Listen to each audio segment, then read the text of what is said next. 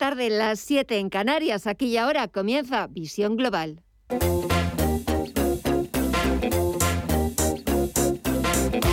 Esto es Visión Global con Gema González.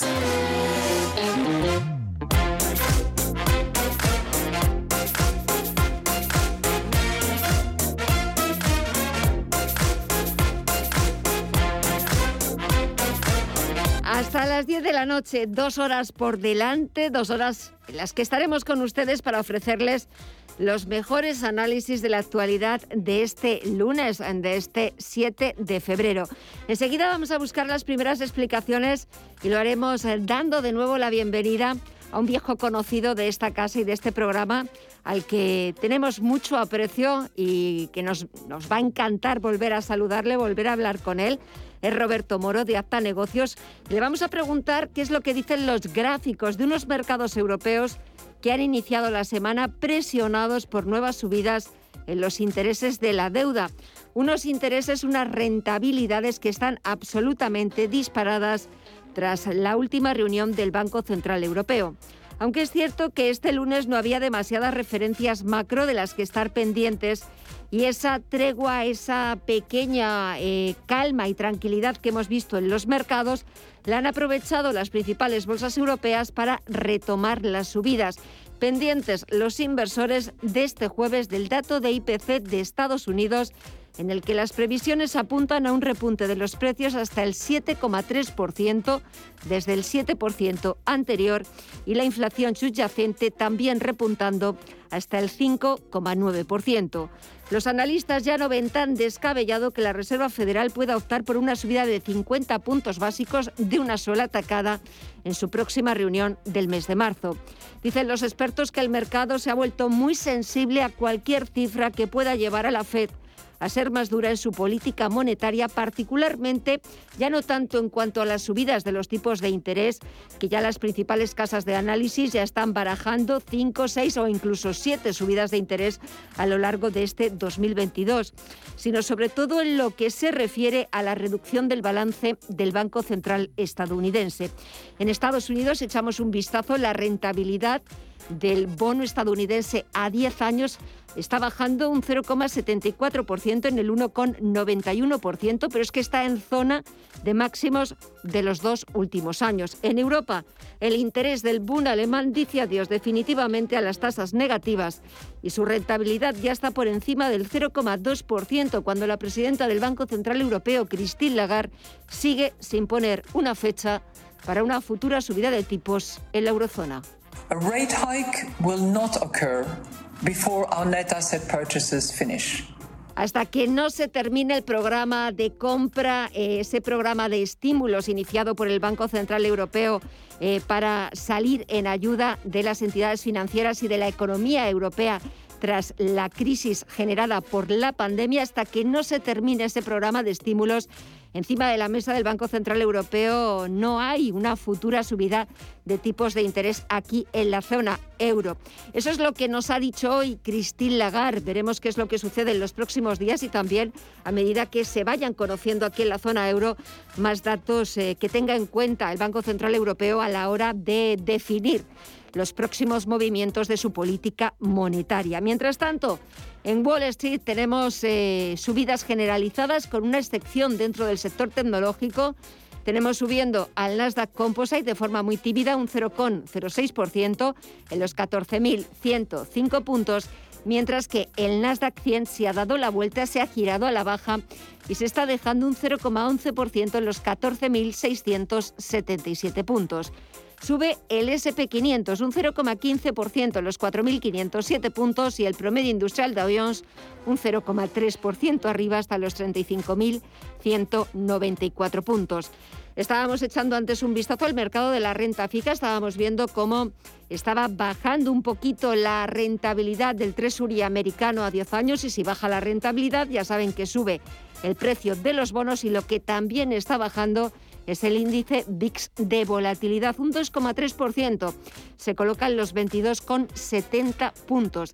Y en el resto de bolsas latinoamericanas, ¿qué es lo que nos encontramos este lunes? Mirella Calderón, muy buenas tardes. Muy buenas tardes, Gema. Pues prácticamente todo números verdes. El Merval de Argentina avanza un 1,39% hasta los 89.153 puntos. El Bovespa en Brasil prácticamente está en tablas hasta los 112.176 puntos. El IPSA chileno, por su parte, cotiza en los 4.473 puntos, con un repunte superior al 1% y el IPC mexicano en los 51.255 puntos avanza un 0,22%. Si miramos al mercado de divisas y materias primas, números rojos hoy, salvo el oro. Estefanía Muniz, muy buenas tardes.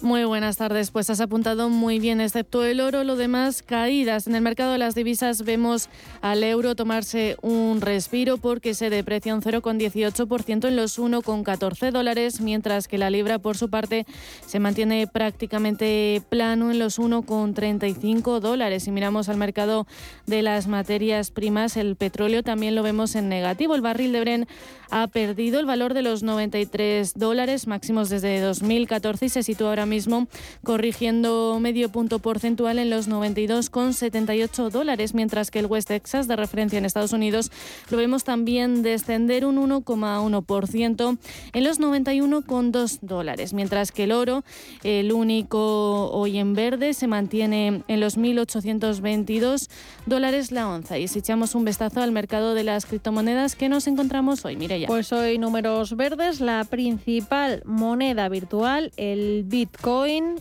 Hoy cotiza con su tercera sesión alcista, pulveriza la resistencia de los 40.000 dólares y ahora mismo cotiza por encima en los 43.978 dólares con un repunte del 6,07%. Ethereum también deja atrás el nivel de los 3.000, lo supera. Cotiza ahora los 3.168 dólares, con un repunte del 6,14%. Cardano avanza un 6,38%. Solana un 6,84%. El Ripple cotiza en los 0,78 con un avance del 17,8% y Polkadot en los 22,34 dólares repunta un 5,8%.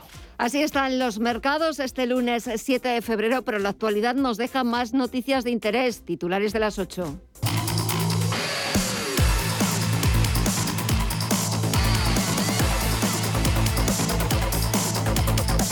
Primero fue la reforma laboral aprobada por un solo voto, un espectáculo que la ministra de Trabajo, Yolanda Díaz, califica de esperpento. Un vodevil, que siga con el criterio la derecha y la extrema derecha.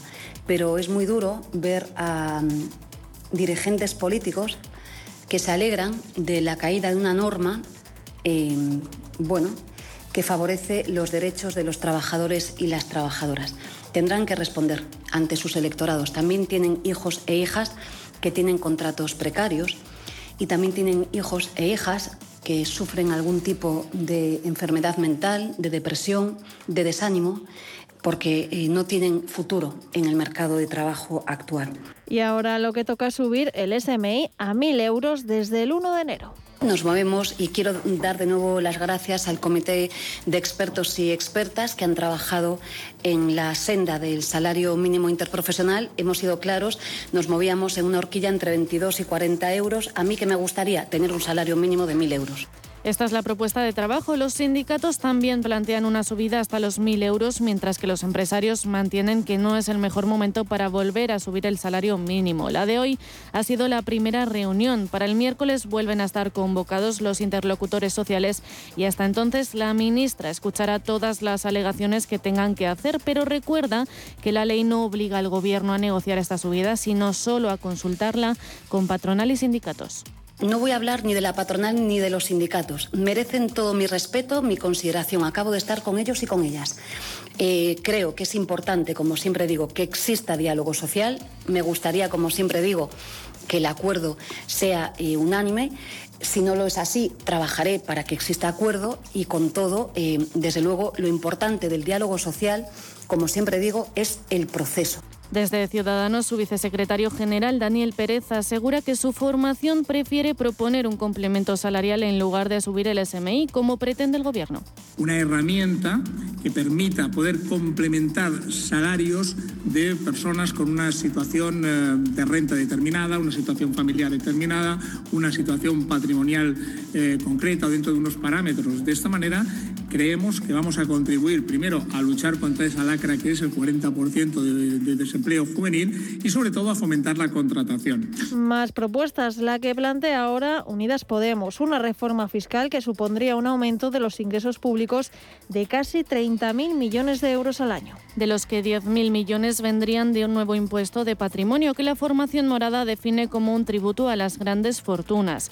El rediseño del impuesto de sociedades, por su parte, aportaría otros 9.000 millones más a las arcas públicas, mientras que una modificación en los tramos del Mejoraría la recaudación en unos 6.000 millones. El objetivo, una reforma fiscal progresiva, como ha señalado la ministra de Igualdad, Irene Montero. Las políticas fiscales regresivas suponen entregar dinero a expuertas del conjunto de la sociedad a hombres ricos y, sin embargo, las políticas fiscales redistributivas a quien más van a beneficiar es a las mujeres. Y malas noticias para Repsol y CaixaBank. La Audiencia Nacional corrige al juez instructor y vuelve a imputar a Antonio Brufao y a Isidro Fainé en el caso Villarejo. Por la contratación por parte de ambas empresas del excomisario para presuntamente expiar al entonces presidente de SACIR, Luis de Rivero. Así se recoge en un auto de este lunes en el que la sección tercera asegura que la investigación practicada hasta la fecha revela la existencia de indicios de conductas delictivas calificables como cohecho y descubrimiento y revelación de secretos. En clave política, según el CIS, el PSOE ganaría en Castilla y León y el PP más Vox no sumarían la mayoría absoluta situada en 41 escaños. A pesar de la importante subida en las encuestas del partido de Santiago Abascal, que lograría entre 8 y 9 puestos en el Parlamento Autonómico. Cuando quedan menos de una semana para las elecciones, el líder popular Pablo Casado pronostica un extraordinario resultado para Fernández Mañueco este domingo. Si el Partido Socialista se conforma con decir que ya solo están a siete escaños en vez de a diez, bueno, pues eh, que sigan en ello. Nosotros a lo nuestro. Pensamos que tenemos un buen equipo, un buen proyecto, un buen balance de gestión, un buen candidato y sobre todo vamos a tener un excelente resultado como se verá el próximo domingo. El barómetro de Tezanos es el único que sigue concediendo la victoria a los socialistas. La candidatura de Luis Tudanca obtendría entre 29 y 34 escaños, pudiendo conformar un gobierno en el mejor de los casos con Ciudadanos, a quien otorga entre 4 y 5 procuradores, y a Unidas Podemos, con entre 2 y 4. Y Sanidad y las comunidades autónomas acuerdan que la mascarilla deje de ser obligatoria en exteriores a partir del jueves. Aunque se recomendará llevarla cuando haya aglomeraciones. Quedan exceptuados los eventos multitudinarios, incluidos los eventos deportivos, cuando se esté de pie o cuando no se pueda guardar la distancia interpersonal de metro y medio si se está sentado. La decisión ha sido acordada con el respaldo de todas las comunidades, a excepción del País Vasco, que se ha abstenido mientras la incidencia en España cae por debajo de los 2.000 casos por primera vez.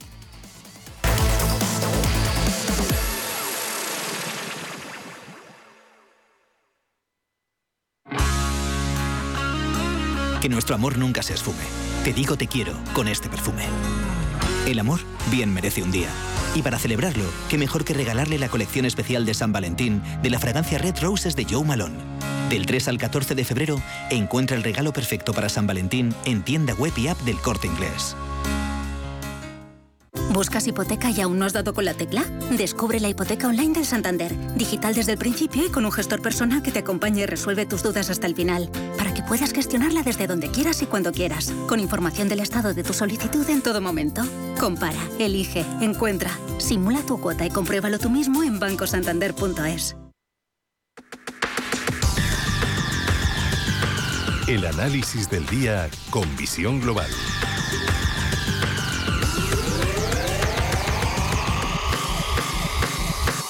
Y cuando pasan 14 minutos de las 8 de la tarde, una hora menos en la comunidad canaria, lo digo de verdad, qué gusto me da volver a saludar a Roberto Moro de Apta Negocios. Roberto, muy buenas tardes y de verdad, qué Hola, gusto volver a escucharte.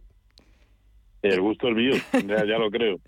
El gusto es mutuo, la creo, verdad hacía- es que Hacía tiempo, sí. hacía tiempo, pero bueno, nunca es tarde y los mercados siguen ahí, quizás pues casi más interesantes que cuando cuando lo tuvimos, lo tuvimos que dejar porque verdaderamente hemos empezado un 2022 de lo más interesante para no perdernos absolutamente ningún día, ya no solamente por fundamentales, por tensiones geopolíticas, por nuevas incertidumbres de qué pueda pasar con Ucrania, Rusia, etcétera, etcétera, sino eh, echando un vistazo eh, a los gráficos y no sé cómo describirán muy bien esto que estamos viviendo. A ver, Roberto, ¿tú qué más sabes? ¿Qué, nos dicen los gráficos? No, pues que vamos de sobresalto en sobresalto, ¿no? Lo que pasa es que al final, eh, pues todo, como siempre, hay que verlo un poco en perspectiva y en definitiva, sobre todo si miramos los índices europeos, aquí de momento no ha pasado nada, eh, porque al fin y al cabo tanto el DAX como el Eurostox como el CAC 40 y mucho más el IBEX han aguantado los niveles mínimos de, octubre, eh, que también lo fueron en diciembre. En fin, la verdad es que no está pasando nada. Yo creo que, que en el que donde sí está sucediendo algo importante es en Estados Unidos y por lo tanto creo que eh, pues aquí en breve seguiremos esa misma pauta, ¿no? Yo sí creo que el escenario de medio plazo, cuando no el de largo, ya lo veremos, pero yo creo que el de medio plazo ya sí está comprometido en los índices americanos, ¿no? Eh, porque estamos viendo niveles que no se veían pues desde octubre del año pasado y hasta ahora, sobre todo desde octubre de 2020, cuando comenzó el último impulso, además muy bien canalizado, no habíamos visto correcciones ni tan prolongadas y ni tan acusadas, que tampoco es para, de momento, para echarnos las manos a la cabeza, ¿no? Pero yo ahora sí, sí creo que es más factible un escenario de continuidad correctiva eh, que aquel por el cual cada vez que veíamos una corrección, eh, había casi casi que interpretarlo sin, sin más como una buena ocasión de compra. Yo no creo que este sea el caso. En todo caso, y perdón por la reiteración, eh, bueno, que sean los mercados los que nos saquen de dudas, ¿no? Al fin y al cabo, si empezamos a ver precios por encima de los eh, máximos que, que nos han dejado los mercados hace tres, cuatro jornadas, pues habrá que empezar a recuperar la confianza en el lado comprador, ¿no? Pero a mí hay algo que me está llamando y mucho la atención y es em, que hay, eh, bueno, la gran mayoría de las FANG se están empezando a comportar como auténticos chicharros, es decir, movimientos de un 15% arriba, ahora un 12% abajo, un 25% abajo, pero luego te subo un 8, eh, te pierdo un 12.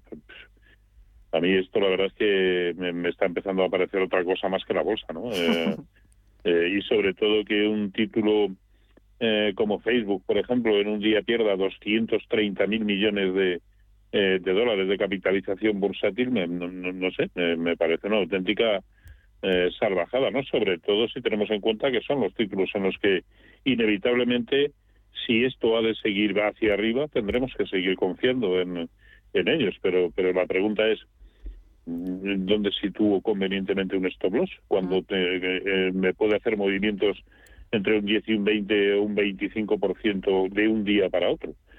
La verdad es que, es que son mercados complicados. Eh, en los europeos, insisto, aún no ha pasado nada. A corto plazo, mucho menos en el IBEX, que es el que mejor se está comportando, y esto quizá tenga su análisis eh, particular pero a mí los americanos sí me están empezando a dar un poquito de yuyu, la verdad. la verdad es que tampoco eh, eran muy pocos eh, los que podían aventurar a principios de este 2022 que en el primer mes de este, de este año eh, Europa se fuera a comportar bastante mejor que Estados Unidos. ¿Quién nos lo hubiera dicho? Vamos, hubiéramos apostado todo lo que, lo que teníamos eh, eh, de una rentabilidad y un comportamiento de la bolsa europea bastante por encima de la bolsa estadounidense. Lo estamos viendo ahora también, como de nuevo vuelve esa volatilidad. Aunque quizás, Roberto, ahora las miradas están más puestas, aparte de los bancos centrales y de ver cuántas subidas puede llevar a cabo la Reserva Federal en Estados Unidos a lo largo de este año, cuatro, cinco, seis, siete o, no sé, o las que quiera. En, lo que está pasando en los mercados de, la renta fija. Eh, está habiendo un repunte en los intereses de la renta fija verdaderamente espectacular. Sí, sí, sobre todo eh, bastante más evidente en el, en el bono alemán, en el bono europeo, ¿no? Y ojo que la zona justamente en la que hoy ha cerrado, o por donde circula ahora mismo, 165,80, es clavado, clavado el 0,618% de Fibonacci del último gran impulso del mercado que nació en octubre de 2018. Luego, si pierde este nivel, lo cierto que la secuencia puede ser incluso mucho más eh, bajista y eso que ya a corto plazo lo está siendo. Hablo bajista en precio, por lo tanto, como usted dice, efectivamente supone aumento de la rentabilidad y eso es lo que puede incidir en que el sector bancario se vea muy beneficiado. De hecho, a corto plazo es el que mejor se está comportando. Eh, está siendo capaz de permanecer por encima de la anterior resistencia en 110, hablo del índice sectorial bancario, y si empieza a confirmar por encima de 112, yo creo que hay motivos para confiar en el sector bancario, que durante tantos años lo ha hecho mal, incluso a contracorriente del mercado, que tampoco tendría nada de extraño que con un eh, mercado lateral o lateral bajista o directamente bajista, sin embargo el sector bancario, sobre todo el europeo, pudiera comportarse, eh, pues eso, a contracorriente del mercado y empezar a subir. De hecho, hay títulos del sector bancario europeo que tienen un muy buen aspecto técnico, la verdad. Bueno, pues eh, seguiremos muy pendientes del sector bancario, que parece que en lo que llevamos de años ha convertido como uno de los sectores favoritos, o sobre todo de los que mejor les está saliendo las cuentas, los números. Y ahora, ahora también. Las cifras, es cierto que, parece que, que están como tocados y de momento pues eh, que sigan subiendo los bancos que son casi el grueso o una de las patas más gruesas del IBEX 35. Roberto Moro, de Alta Negocios, lo reitero, un verdadero placer, me ha encantado volver a hablar de gráficos, volver a hablar contigo. Te deseo que pases una muy buena semana y hasta pronto porque la próxima semana volvemos, que esto ya no ha hecho más que pues empezar. Gracias, un pues fuerte abrazo. Amiga, un, un, abrazo muy fuerte y hasta la próxima semana, si no sucede nada raro. Hasta la próxima semana.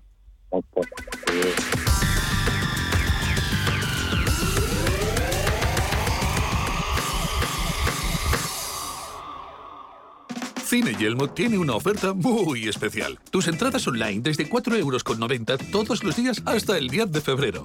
Apunta el código. Allá va 902 11 98 64 705. ¿No lo has cogido? No pasa nada. Entra en yelmocines.es y consulta para poder aprovecharte de tus entradas online. Más información en yelmocines.es. Si caminas solo, irás más rápido. Si caminas acompañado, llegarás más lejos. Luna Sevilla es su asesor patrimonial de referencia. Prestando nuestros servicios como agentes de Caser Asesores Financieros, somos una empresa con amplia experiencia profesional y una clara apuesta por la formación de calidad, la información transparente y objetiva y por el asesoramiento financiero personalizado y continuado. Si desea más información, visite lunasevilla.es o llámenos al 91 762 3442.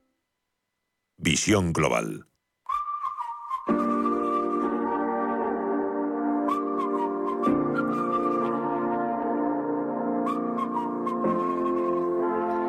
El 2021 ha sido un año magnífico en cuanto al mercado hipotecario. De hecho, sus cifras, después del parón de la pandemia, son las mejores en una década.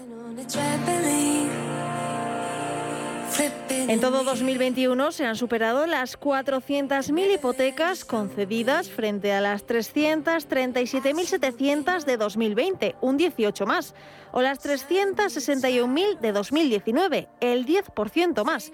Y es que según datos del INE, ya en el mes de septiembre de 2021 se firmaron más de 42.000 hipotecas sobre viviendas, la cifra más alta desde marzo de 2011. Ahora para el 2022 los expertos esperan un crecimiento algo menos intenso y estabilidad.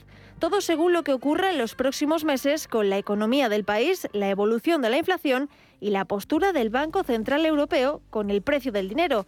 Laura Martínez es directora de comunicación de iAhorro. El año 2022 va a empezar eh, muy parecido a como acabó el, 2021 en cuanto a tendencia hipotecaria. También hay, que recordar que venimos de, diciembre, que suele ser un mes en que las entidades ajustan mucho el precio de sus productos y enero suele ser más un mes de transición. En los próximos meses creemos que, va a haber una estabilidad en precios, no va a haber ni grandes subidas eh, ni grandes bajadas y todo dependerá eh, de la evolución del Euribor y sobre todo de las políticas de del Banco Central Europeo. Las perspectivas para este año son muy positivas pese a la incertidumbre, aunque con cierta moderación respecto al año anterior y con crecimientos de entre el 5 y 10% que podrán llegar hasta las 405.000 hipotecas en 2022. Vicente Hernández Reche, CEO de Tecnotramit. Lógicamente hay muchas incertidumbres. El panorama actual, teniendo en cuenta los, los tipos de interés que tenemos, la tasa de ahorro de las familias, el hecho de que sea un activo tangible y que para muchas familias es un activo refugio, todavía tenemos una cultura basada en, la seguridad que te da el tocho, pues sí que es verdad que es un sector que todavía guarda muchísima fuerza. Si las condiciones macroeconómicas y las condiciones socioeconómicas cambian, que no parece que en el corto plazo, o al menos durante este 2022, vayan a cambiar, pues podríamos hacer otro análisis. A día de hoy vemos un análisis muy parecido, un comportamiento muy parecido al del 2021 y por lo tanto un comportamiento positivo.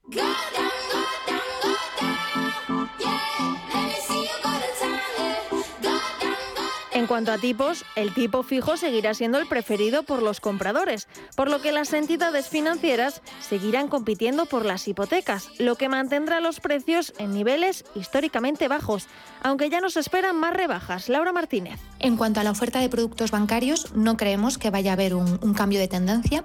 Las principales entidades eh, seguirán apostando eh, por lo mismo que han apostado ahora, eh, tipos de interés bastante bajitos, apostando sobre todo por el tipo fijo y ahora habrá que ver la evolución del Euribor. Ahí sí que podemos tener un, cambio de tendencia en el que las subidas sean la tónica de los próximos meses, pero siempre en niveles muy bajitos. Es posible que tengamos varios meses de subidas, algún mes de bajada, también muy parecido a lo que hemos tenido durante 2021. No creemos en ningún caso que, en este año el Euribor pueda llegar a cero. Hay muchísima competencia para atraer clientes, sobre todo en tipos fijos, y debido a ello los precios de las hipotecas han caído a mínimos récord. Los intereses habrían tocado suelo y su mejora sería muy complicada en el futuro. Además, muchos expertos no descartan pequeños incrementos debido a la inflación, con la mayor subida en 30 años que podría provocar un alza de los tipos de interés del Banco Central Europeo. La gran mayoría de las nuevas hipotecas, en concreto el 67%, son ahora a tipo fijo, lo que muestra un claro cambio de tendencia, ya que antes lo habitual era el tipo variable.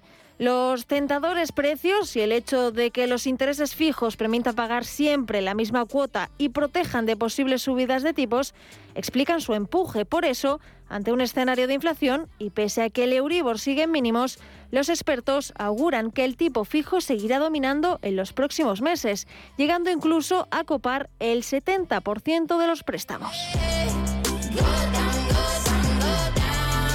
Por otro lado, las hipotecas verdes seguirán creciendo y será un producto muy cotizado en el futuro y que los bancos quieran financiar. Vicente Hernández Reche. Ha costado mucho porque todo este tema de la concienciación de, temas de sostenibilidad, de medio ambiente, no lo podemos negar. ¿eh? A la gente le cuesta verlo, ¿eh? sobre todo a la, gente que tiene un inmueble, decir, oye, a mí esto, eh, ¿en qué me afecta? Bueno, pues aparte de que te afecta en tu factura energética, te afecta en que como no te pongas al día en estos temas, mañana o no vas a poder vender el inmueble o lo vas a tener que vender a un precio inferior porque lógicamente va a disminuir el valor en comparación con otros pisos similares. Por lo tanto, es un tema relevante, es un tema muy importante y a partir de aquí se está generando una industria, yo creo de manera coherente, eh, alrededor, por ejemplo, como, como comentabas, las hipotecas verdes, que van a tener cada vez mucha más repercusión. Al final las entidades financieras van a querer financiar aquellas inmuebles que tengan la predisposición de eh, asumir pues, temas de rehabilitación y por lo tanto unos eh, inmuebles mucho más eficientes.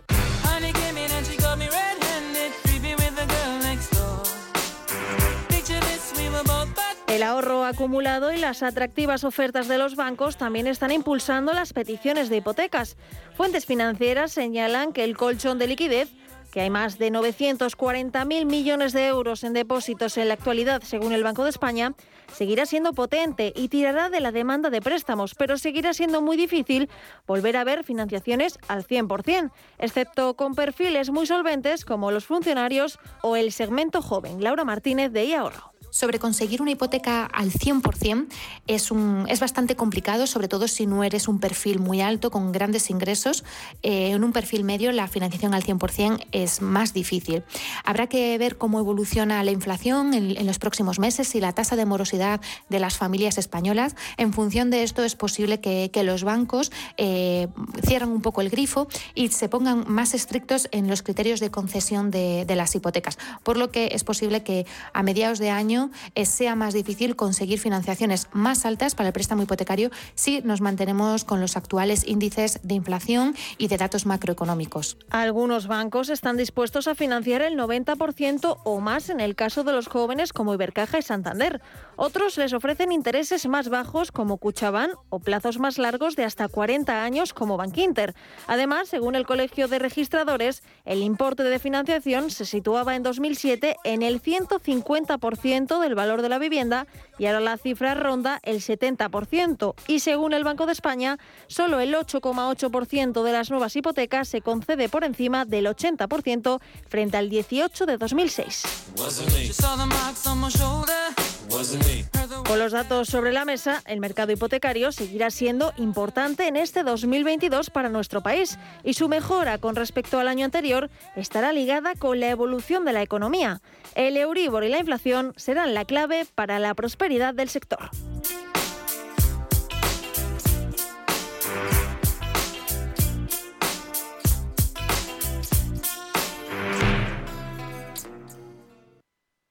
Si los habitantes de la Tierra son terrícolas y los habitantes de Marte son marcianos, ¿nosotros qué somos, solícolas o solcianos? Pregunto, ¿eh? En Powen hemos conquistado el sol y ahora estamos discutiendo otras cosas. Da el paso al autoconsumo solar. Entra en powen.es y realiza la simulación de tu instalación solar. Powen, el sol es tuyo. Solícolas, ¿no? Antes de que amanezca te acompaña, escucha y ameniza las mañanas en Radio Intereconomía. No olvides participar los últimos viernes de cada mes en nuestro sorteo con grandes regalos y obsequios llamando al 91 53 318 51. Antes de que amanezca, con Willy Sancho Muela, de martes a viernes de 6 a 7 de la mañana en Radio Intereconomía. Información internacional.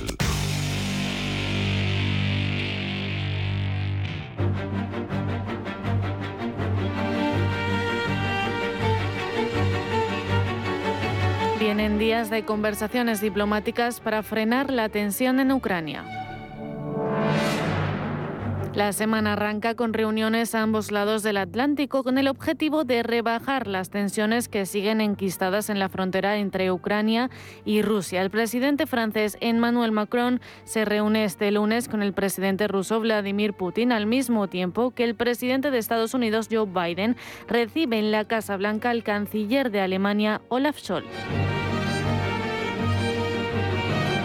Comenzando por Macron, el presidente francés ha revelado que es otro intento más por desescalar el conflicto político y establecer una relación de confianza. Asimismo, el presidente señaló en una entrevista para Journal du Dimanche que el objetivo de Rusia no es esclarecer las tensiones políticas sobre Ucrania, sino poner límites de convivencia y aclarar las reglas de esta con la OTAN y la Unión Europea. El líder francés propone un equilibrio con el objetivo de mantener la paz y seguridad de la Unión Europea, después de que Estados Unidos y la Alianza Atlántica rechazaran las demandas de Rusia sobre garantías de seguridad, incluyendo que ni Ucrania ni ninguna otra antigua república soviética será aceptada en la OTAN. En el acercamiento que hemos presenciado durante la reunión, Putin ha agradecido a Macron su papel persistente al abordar los problemas de seguridad europea.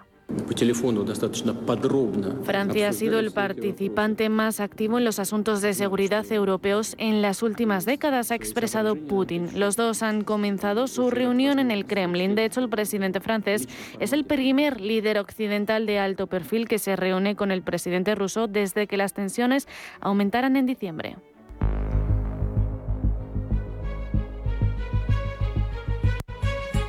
Macron parte de una doble responsabilidad política porque por un lado ejerce como presidente de Francia, pero por otro ejerce como máximo representante de la Unión Europea desde enero hasta los próximos seis meses.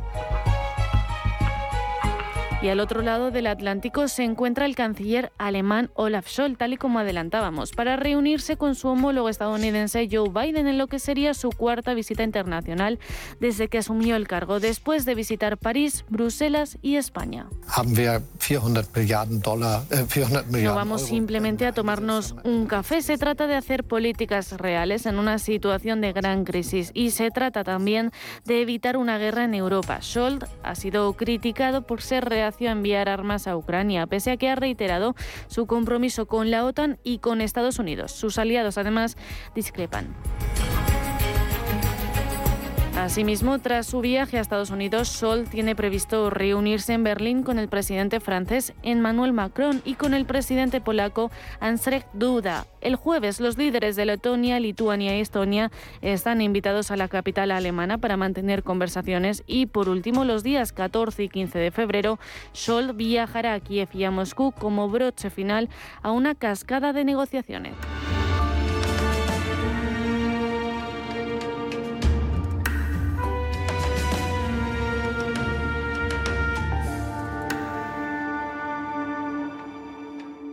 En Caja Rural de Zamora estamos a tu lado. Siempre con confianza. Siempre con cercanía. Siempre con agilidad y eficacia. Siempre con profesionalidad. Siempre con soluciones. Caja Rural de Zamora. Al lado de la gente. Y siempre con Valladolid. Que se entere tu jefa, tu primo, la del quinto y el cartero. Que me haces muy feliz y por eso te quiero. Si lo nuestro es amor de verdad, amor verdadero, celebrémoslo y que lo sepa el mundo entero. El amor bien merece un día. Del 3 al 14 de febrero, encuentra el regalo perfecto para San Valentín en tienda web y app del corte inglés.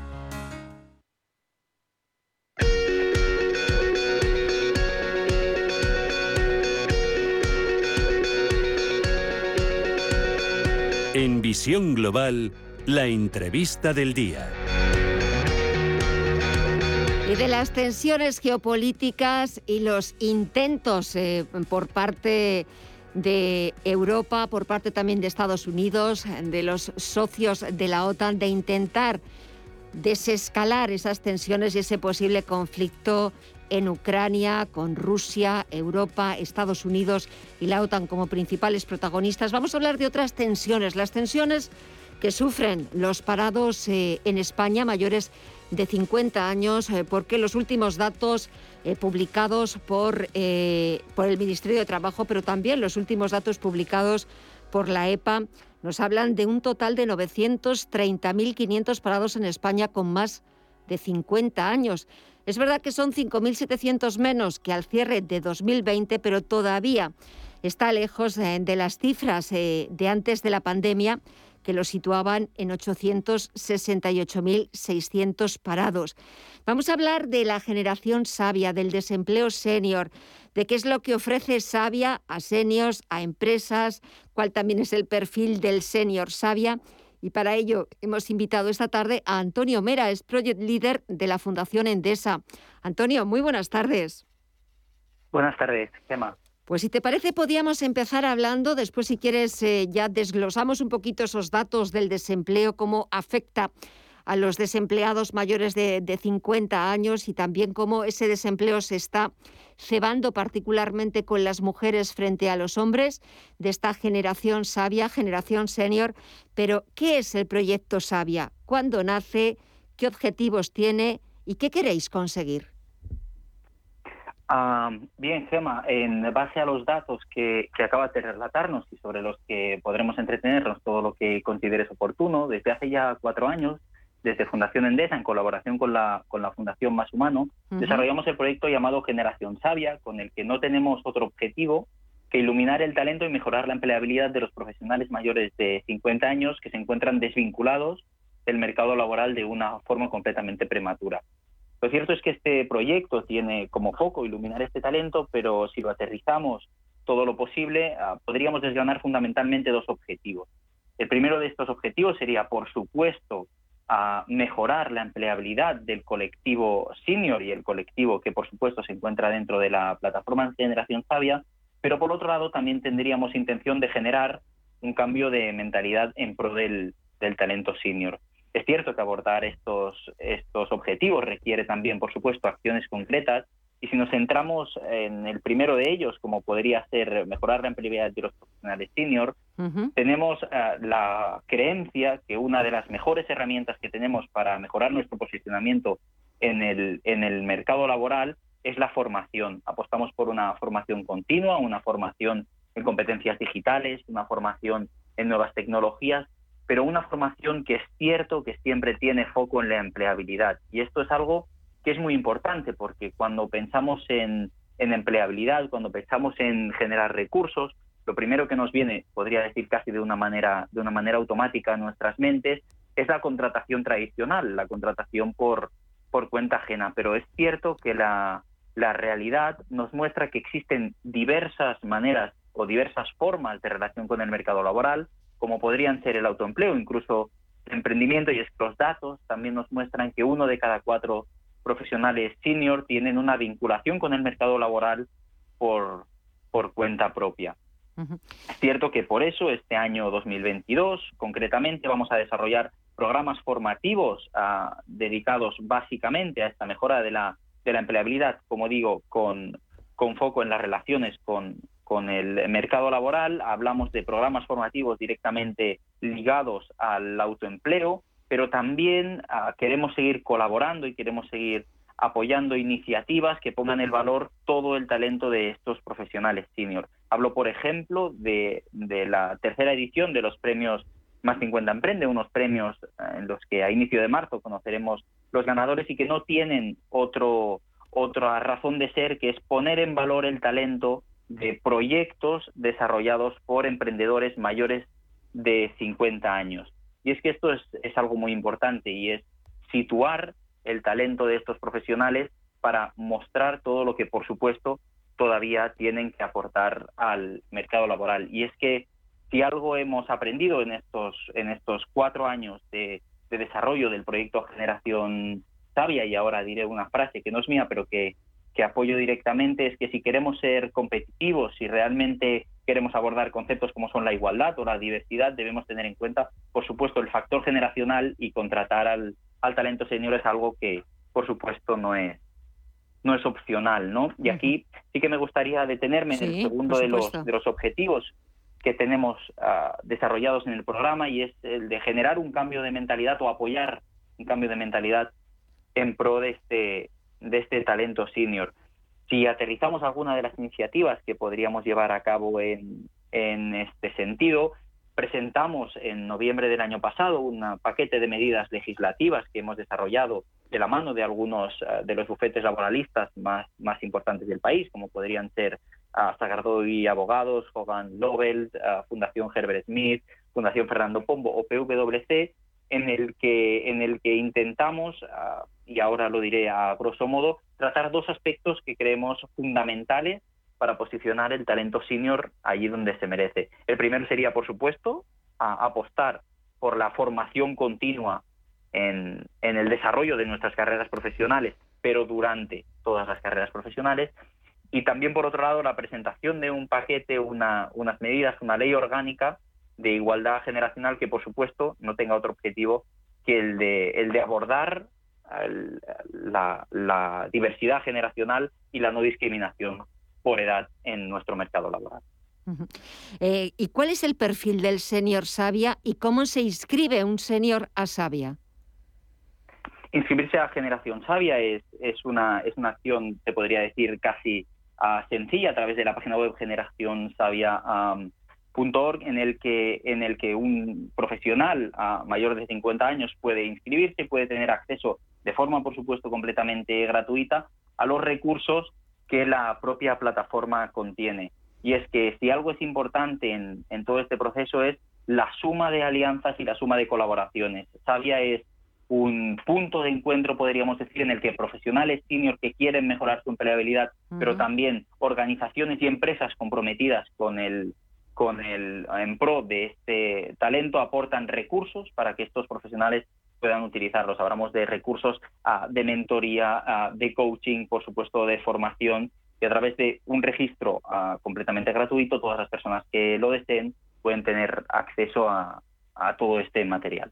Antonio, ya para, para terminar, eh, que podremos hablar eh, en futuras ocasiones eh, de, esta generación sabia, de estos seniors que verdaderamente hay que seguir fomentando su o aprovechando su experiencia, descubriendo su, su talento.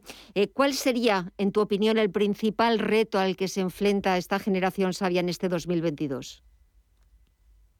Es cierto que ah, los datos que nos, que nos comentabas al principio, ¿no? la EPA que ha salido hace escasos días, ah, nos muestra, podríamos decir, unos datos que podríamos considerar incluso de excepcionales en el mercado laboral de nuestro país. Hablamos del número de ocupados más alto desde, desde el año 2018, hablamos también de una reducción de la, de la tasa de desempleo, pero es cierto que esta reducción nos sigue, eh, nos sigue mostrando como el 13,3% de la población activa sigue estando en situación de desempleo. Esto significa que 3 millones de personas se encuentran en situación de desempleo. Pero además, si añadimos la variable de edad, como muy bien comentabas, Gema, vemos que uno de cada tres parados en España tiene 50 años o más, lo que representa que prácticamente el 30% de los parados de nuestro país tienen 50 años. El reto no tiene que ser otro que reducir por supuesto, estas, estas cifras y seguir contando con todo este talento que tanto ha aportado y que tanto tiene para aportar, por supuesto, en nuestra sociedad, pero por supuesto en nuestras compañías. Estoy totalmente de acuerdo contigo y me gustará seguir hablando, seguir desarrollando este proyecto tan interesante la generación sabia. Antonio Mera, Project Leader de Fundación Endesa. Muchísimas gracias por aceptar nuestra invitación, por participar en estos, estos minutos hablándonos de la generación sabia, de, de los seniors y de ese talento tan excepcional que tienen y que hay que seguir aprovechando. Antonio, quedo a la espera de futuras conversaciones para seguir hablando sobre este, sobre este asunto. Que tengas muy buena semana y hasta pronto. Un fuerte abrazo. A vuestra disposición, igualmente. Muchas gracias. Hasta pronto.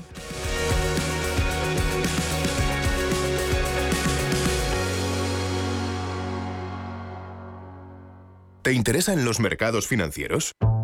Descubre el mercado líder mundial en futuros y opciones por tamaño y diversidad de producto en la nueva zona CME Group de ebroker.es. eBroker, el broker español especialista en derivados. Producto financiero que no es sencillo y puede ser difícil de comprender.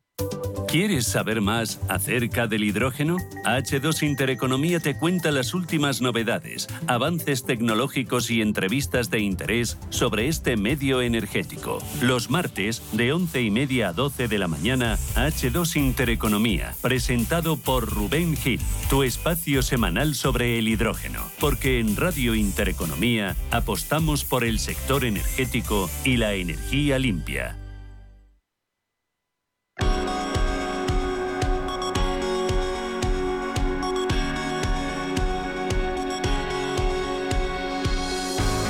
Esto es Visión Global con Gema González.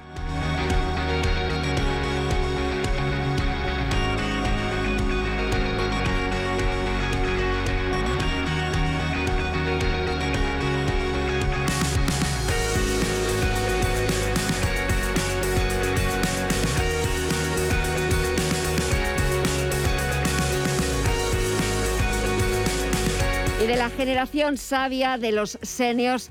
Vamos a hablar del mercado laboral en España, muy en relación con, estos, eh, con estas personas de más de 50 años, pero de esa nueva propuesta que hay ahora mismo encima de la mesa de los agentes sociales, gobierno, sindicatos y patronal, después de aprobada la reforma laboral por un solo voto de diferencia, pero aprobada y convalidada esa reforma laboral.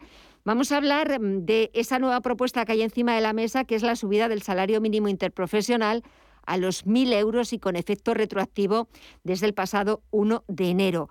Saludamos a Begoña Casas, es profesora de Economía y Empresa de la Universidad Europea. Begoña, muy buenas tardes. Hola, muy buenas tardes. Bueno, hoy ha sido la primera reunión, el miércoles volverán a reunirse los interlocutores sociales, pero encima de la mesa está esa propuesta de una subida del salario mínimo a mil euros en este 2022. No sé cuál es eh, tu opinión, si España ahora mismo es momento de, que haya más subidas del salario mínimo, que es un poquito quizás el, pero que pone la patronal, que pone la COE, que quizás igual que la anterior subida, ahora mismo no sea el momento más oportuno, más adecuado para esta subida. Mm, sí, en este sentido, eh, claro, hay lógicamente como dos posturas, ¿no? Una que que lo que desea es elevar este salario mínimo profesional buscando lo que es la protección de los trabajadores con los salarios más bajos y por otra por otro que representaría más pues lo que es sindicatos etcétera. Y por otro lado la visión más de las empresas que claro les preocupa eh, eh, que supone un aumento de sus costes y en la situación que muchas empresas están piensan que, en algunos casos se podría asumir. Entonces estas son un poco las dos las dos posturas que ahora mismo tenemos. Eh, dos posturas que es verdad que están empezando la negociación que iremos viendo cómo se va desarrollando, aunque es cierto que a diferencia, por ejemplo, del acuerdo que alcanzaron gobierno, sindicatos y patronal sobre la reforma laboral, es cierto, y en eso ha insistido mucho también la ministra de Trabajo, Yolanda Díaz, que para esta subida del salario mínimo interprofesional el gobierno no necesita del acuerdo o de la conveniencia de los agentes sociales, sino que simplemente quiere sentarse con ellos, quiere proponerles esta subida y ver un poco también cuál es su reacción y cuál es su opinión, ¿no? Sí, en este caso es verdad que se ha realizado de una forma diferente porque normalmente se desarrolla más la fase negociadora y luego ya pues se, se comunican los resultados, como ha pasado con la reforma laboral, cuando se negocian eh, aspectos eh, eh, de otra naturaleza. Y en este caso se ha hecho un poco al inverso, en el sentido que primero se ha anticipado la noticia y después se abre ya lo que es la fase negociadora, que es lo que vamos a tener entre hoy hasta el próximo miércoles. Entonces es ahí donde también se tendrá que debatir y, ver qué sucede. Sí que es verdad que eh, parece ser que bueno que se desea sacar la reforma eh, tal y como se ha planteado hoy, pero es cierto que también eh, tienen que hablar con las partes porque al final claro todo esa esa decisión va a afectar tanto a trabajadores como a como a los empresarios. Entonces sí que necesariamente van a tener que van a tener que dialogar. es cierto que también recientemente, que fue otra de las grandes apuestas de la ministra de Trabajo, Yolanda Díaz. Hubo una anterior subida del salario mínimo interprofesional y es cierto que hubo muchos informes críticos, ahora mismo recuerdo el del Banco de España, eh, bueno, pues eh, poniendo en evidencia que esa subida del salario mínimo interprofesional no iba a ir aparejada con eh, mayor creación de empleo y empleo de calidad. No sé cuál es tu opinión, si hay una relación directamente proporcional a esa subida del salario mínimo con que haya mayor creación de empleo en España y que esa creación de empleo sea de calidad. Claro, tiene una relación directa. Em, eh, hay que entender, o sea, yo creo que todos podemos comprender el papel eh, de los trabajadores, de los trabajadores con salarios más bajos, más desfavorecidos, a los que se intenta que vaya esta medida. O sea, eso todos lo podemos entender. Pero también es importante comprender, eh, digamos, la perspectiva de la empresa, que realmente para la empresa la subida también de los salarios mínimos, supone que todas sus obligaciones se incrementan. Entonces, ¿qué ocurre? Que eh, la empresa tiene, por ejemplo, presupuestada una determinada cantidad para contrataciones, si esto se eleva, también sus costes se disparan. Entonces, a lo mejor una gran empresa con que tiene mucha más capacidad financiera, más músculo financiero, que tiene beneficios, que tiene margen, puede asumir este, este aumento de los costes de lo que es laborales. Pero eh, el grueso, hay que tener en cuenta que el grueso de las empresas en España, son un 60% aproximadamente, son pequeñas y medianas empresas. Realmente para ellos supone un sacrificio muy grande, sobre todo considerando los dos años que llevamos con la pandemia, con la inflación eh, altísima, con el aumento de todos los costes de la energía, es decir, que ya, ya hay, digamos, un aumento de costes que se están ya experimentando, muchas están, han tenido que pedir préstamos para poder seguir eh, con su actividad. Eh, ¿Qué ocurre? Que también al elevar el salario mínimo, digamos, todos esos costes que la empresa tiene también aumentan. Y eso va a afectar especialmente a las, sobre todo a las, a las pymes que ya han pasado eh, por, una, por circunstancias ya bastante duras en los últimos dos años. Entonces, al final, las empresas, ¿qué, qué es lo que harán? Si realmente tienen un presupuesto para contrataciones y no lo pueden aumentar, pues a lo mejor eh, figurémonos que una pyme empieza a contratar 10 personas en, en el 2022. Pues a lo mejor en vez de contratar a 10 va a poder contratar a 8 porque eh, tiene que pagar unos, eh, ese salario más elevado. Es decir, que eh, en ese sentido iba también el informe que se publicó el año pasado por el Banco de España, que no es tanto que las empresas vayan a despedir, sino que digamos, se va a contraer se podría contraer la contratación. En este sentido, que las empresas tienen que dedicar más recursos a las contrataciones y sí que se podría eh, contraer o reducir las perspectivas de, en cuanto al número de contrato, porque al final, claro, tienes un presupuesto y con esto tienes que, organizarte. Entonces, este impacto sí que, sí que lo va a tener. Y respecto al resto de países europeos, respecto a nuestros vecinos, eh, cómo funciona el salario mínimo interprofesional, si en algunos países eh, siguen también con esta, con esta medida de alguna forma pues para, para llevar algo más de igualdad al mercado laboral. ¿Cómo es un poco en el resto de Europa? Sí, España en concreto, según eh, los últimos datos de Eurostat, con esa subida salarial nos encontraríamos eh, siendo el último país de Europa con el salario mínimo interprofesional más alto. Pero ¿qué ocurre? Que evidentemente eh, esto hay que poner en relación con las demás variables ¿no? de, la economía. Entonces, eh, los países que van a cabeza son economías mucho más más eh, fuertes que la nuestra. Nosotros además llevamos, eh, estamos ahora pues luchando para bajar la inflación, para reducir los costos de energía, para acabar de recuperarnos de esa queda del eh, prácticamente 10,8% del PIB durante la pandemia. Entonces, lo que ocurre es eso, que este salario mínimo, o sea, somos el séptimo país de Europa, pero es verdad que también, eh, digamos, que hay ponerlo en consonancia con el resto de variables, ¿no? Y en este sentido, claro, hay, eh, digamos que nos encontramos también en una situación en la que todavía estamos en, plena fase de intentar eh, recuperar todo lo que ha caído nuestro PIB, lo que ha decrecido nuestra economía debido a la pandemia. Entonces, eh, claro, es un, digamos que es un, es un factor que va a influir tanto en la competitividad de las empresas como también en, en, el crecimiento de la economía en su conjunto. Entonces, en este sentido, quiere decir que estamos bien posicionados con respecto al resto de países europeos en cuanto al salario mínimo, pero que es verdad que va a, va a exigir un sobreesfuerzo tanto a las empresas eh, eh, allí a nuestra economía que realmente puede afectar a todo este proceso de recuperación post-pandemia en el cual ahora mismo estamos inmersos.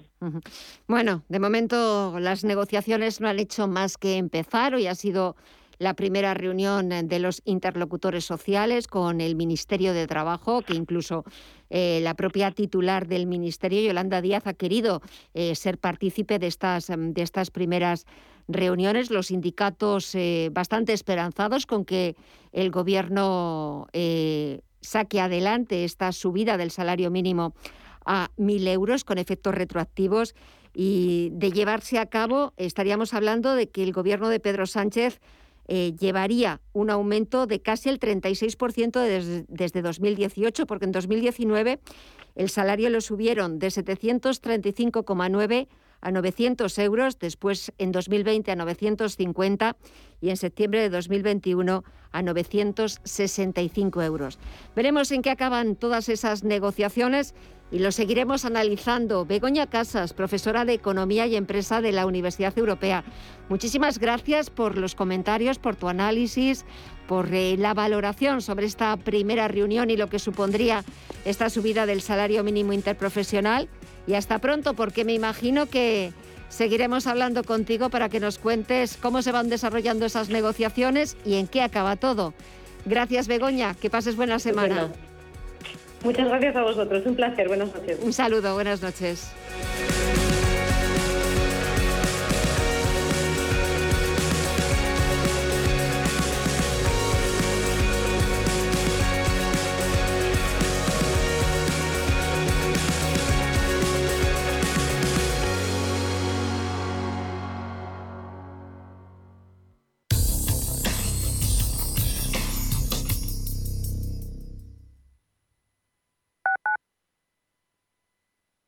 ¿Estás buscando un piso para invertir? Entra en inviertis.es. Pisos verificados con inquilino. En Inviertis, haz tu próxima inversión inmobiliaria completamente online. Inviertis, con más de 400 activos con inquilinos en toda España. Rentabilidad inmediata. Inviertis.es. Analiza, compara y oferta. Inviertis, tu inversión inmobiliaria a un clic de distancia. Más del 25% de la población en España se encuentra en riesgo de exclusión social. En la Fundación La Caixa facilitamos herramientas, metodologías y recursos a miles de entidades sociales para que las personas que más lo necesitan desarrollen su potencial. Solo es progreso si progresamos todos. Fundación La Caixa. Visión Global. Hola, soy Gema González. Di que nos escuchas. Radio Intereconomía.